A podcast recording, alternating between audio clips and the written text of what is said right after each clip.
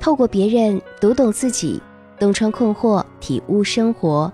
这里是小资和恋爱成长学会共同推出的情感急诊室，我是小资，我等你。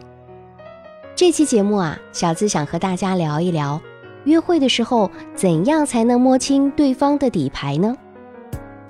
到了一定年纪的单身姑娘们，通常就算不去主动结识异性。也总是会被动的要跟一些陌生的男子相互了解。我听过不少人提出这样的困惑：只见一次面，真的就可以了解对方吗？毕竟一顿饭只有几十分钟，而吃饭双方加起来要一起生活的时间则有几十年。对于这个问题，我的回答是：当然可以。那么，如何第一次见面就深入的了解对方，从而判定他是不是自己想要交往的对象呢？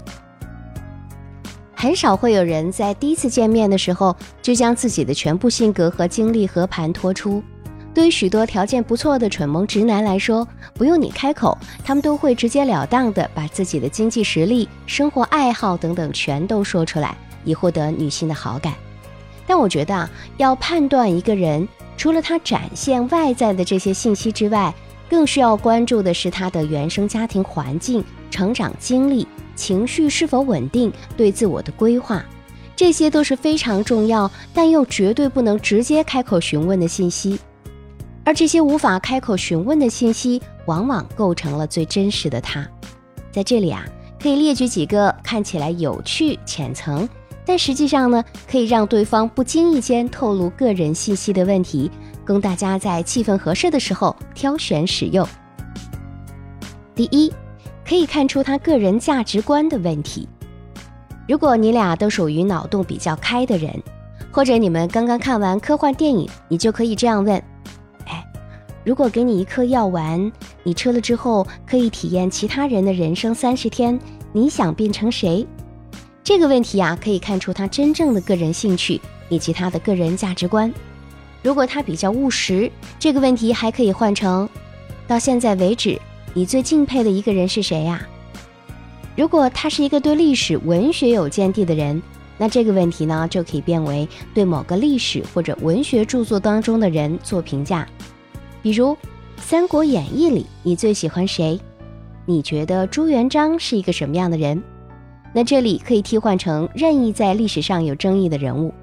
当然，你要是问对方其他人物，你得务必保证自己也很了解这个人物。并且对其有一定的见解哦。第二，可以让他不经意的去展现过去经历的问题，比如啊，你想问他，如果可以回到过去，他最想改变的一件事是什么呢？你可以这样开场：最近好多网剧都在拍什么穿越啊、重生之类的。有时候我在想，如果可以穿越，我最想回到小时候，好好的学舞，别听爷爷说的。跳舞的人永远只能站在唱歌的人后面，没前途。我应该坚持的。你呢？如果你能穿越，你最想改变的一件事是什么呀？那些说我觉得现在就挺好，没什么想改变的人，除了你们还没聊开、不愿交流更多的情况之外，一般表示他们对自己的现状非常自信。有可能是他比较成熟洒脱，认为往者不可见，来者犹可追。也有可能是他比较崇尚现实主义，觉得这种天马行空的问题很扯淡。如果你也是一个务实的人，这样的回答确实没什么问题。但如果你希望过得有情趣的生活，那么他应该不是你想要选择的那个人。如果他顺着你的话题往下继续了，则可能说明他是一个偏感性、稍微有点理想主义的人。不管怎么样，既然说了。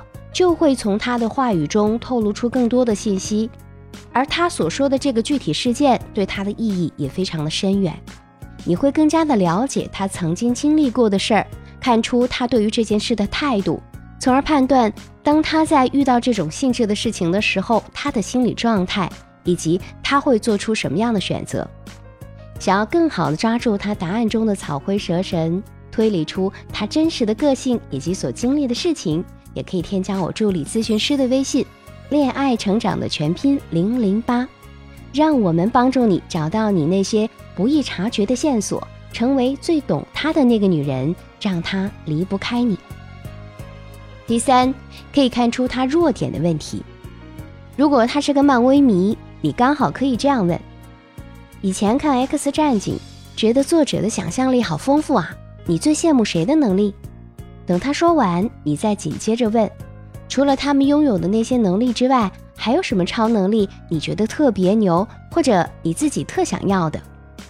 如果他不太爱看这些漫画或者电影，你也可以这样开场：我以前做过测试题，给我列了五种超能力，好像有预知未来、隐形人、读心、意念控制力和飞行，让我选择。我当时竟然选择了飞行，也不知道为什么，小时候那么想体验飞的感觉。如果是你的话，你会选哪种超能力呀？选择预知未来的人，大部分说明他目前的经济实力还不够雄厚，正在试图找出一条获得成功的捷径。如果选择隐形人，说明他也许现在很想逃离社会压力，疲于应付人情世故。如果选择读心，代表他可能惧怕人际交往，但又希望得到别人的认可。当然，这只是个无伤大雅的小测试。我建议啊，除了对结果的关注之外，你更需要注意的是他如何应对这些突如其来的问题，又如何对自己的这个选择自圆其说。以上三个问题的作用，并不是替你判断对方适不适合你，判断和选择永远只能留给自己来做。问这些问题的目的是帮助你挖掘他们更多的内在信息，有助于你做出更加理智的判断。而不是一听他常参加各种名流 party，认识几个总裁，在郊外有几栋别墅，就被爱情冲昏了头脑。另外，让你问这些问题，并不是让你直白的问。将欲取之，必先予之。想要了解对方，让对方放松警惕，就一定要先从自己入手，让对方认为你已经放下防备，对他敞开了心扉。所以在问他问题之前，可以先说说自己，然后再将问题交给他。一方面呢，可以让他放松警惕；另一方面，可以给他正确的答案示范，把他所说的话往你想要了解的方向引导。那如果想要了解对方的家庭是否和睦，也可以先从自己入手。可以说，父母快要过生日了，正在纠结送什么礼物，让他帮你出主意。也可以说说自己和父母如何相处。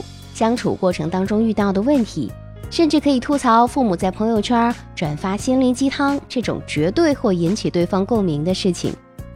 如果是一个家庭和睦而又对长辈非常关心的人，对方一定会很乐意的给你提供许多具体而有用的建议，甚至会很开心的跟你分享自己父母的故事哦。以上这些技巧啊，对付常人已经绰绰有余了。但有些人呢是天生的内向闷葫芦，也非常不乐意跟别人交流自己的经历和想法。即使你讲了自己的故事，他们也不愿意跟你交换经历。这个时候该怎么办呢？我们啊还有一个可以使用的方法，叫做判断疑问句。你可以随意的使用一个善意的猜测，比如你现在选择的工作一定是很喜欢做什么什么吧？这个时候啊。无论对方是个多么不善交际的人，都会给出回应的，因为你的判断与对方切身相关。人们可以不在意他人的经历，也可以不乐意评价他人的生活，但是一定会注意别人对自己的评价，而且会下意识地参与到评论中来修正他人对自己的看法。因此，通过判断疑问法，你可以引导对方通过回答是或者不是来获得自己想要的信息。卡耐基曾经说：“每个人的内心深处都非常渴望得到别人的关注，说出自己的故事。生活中能够引起共鸣的话题那么多，只要用对了方式，相信一定能够更快、更加深入的了解约会对象。”许多姑娘在遇到了自己喜欢的男神之后，都会有一种变身哑巴的感觉，端着手机打开输入框。输入又删除，删除又输入，最后来了句干巴巴的：“你干嘛呢？”这种没营养的疗法完全无法增加情绪体验值，只能消磨他对你的好感。感情稍纵即逝，好机会白白错过，太可惜了。尽快把自己变成一个会聊天的魅力 girl 吧，几句话就俘获男神的心。可以添加我的助理咨询师的微信，恋爱成长全拼零零八，是恋爱成长的全拼零零八哦。老师会手把手的教你一套战无不胜的撩男话术，从此天天跟男神愉快交流。那小仙女们，如果还有其他的情感问题，也可以在后台留言给我，我会一一回复大家的。好了，今天就和你分享到这儿，让我们下次课程再见吧。我是小资，我在这里等你。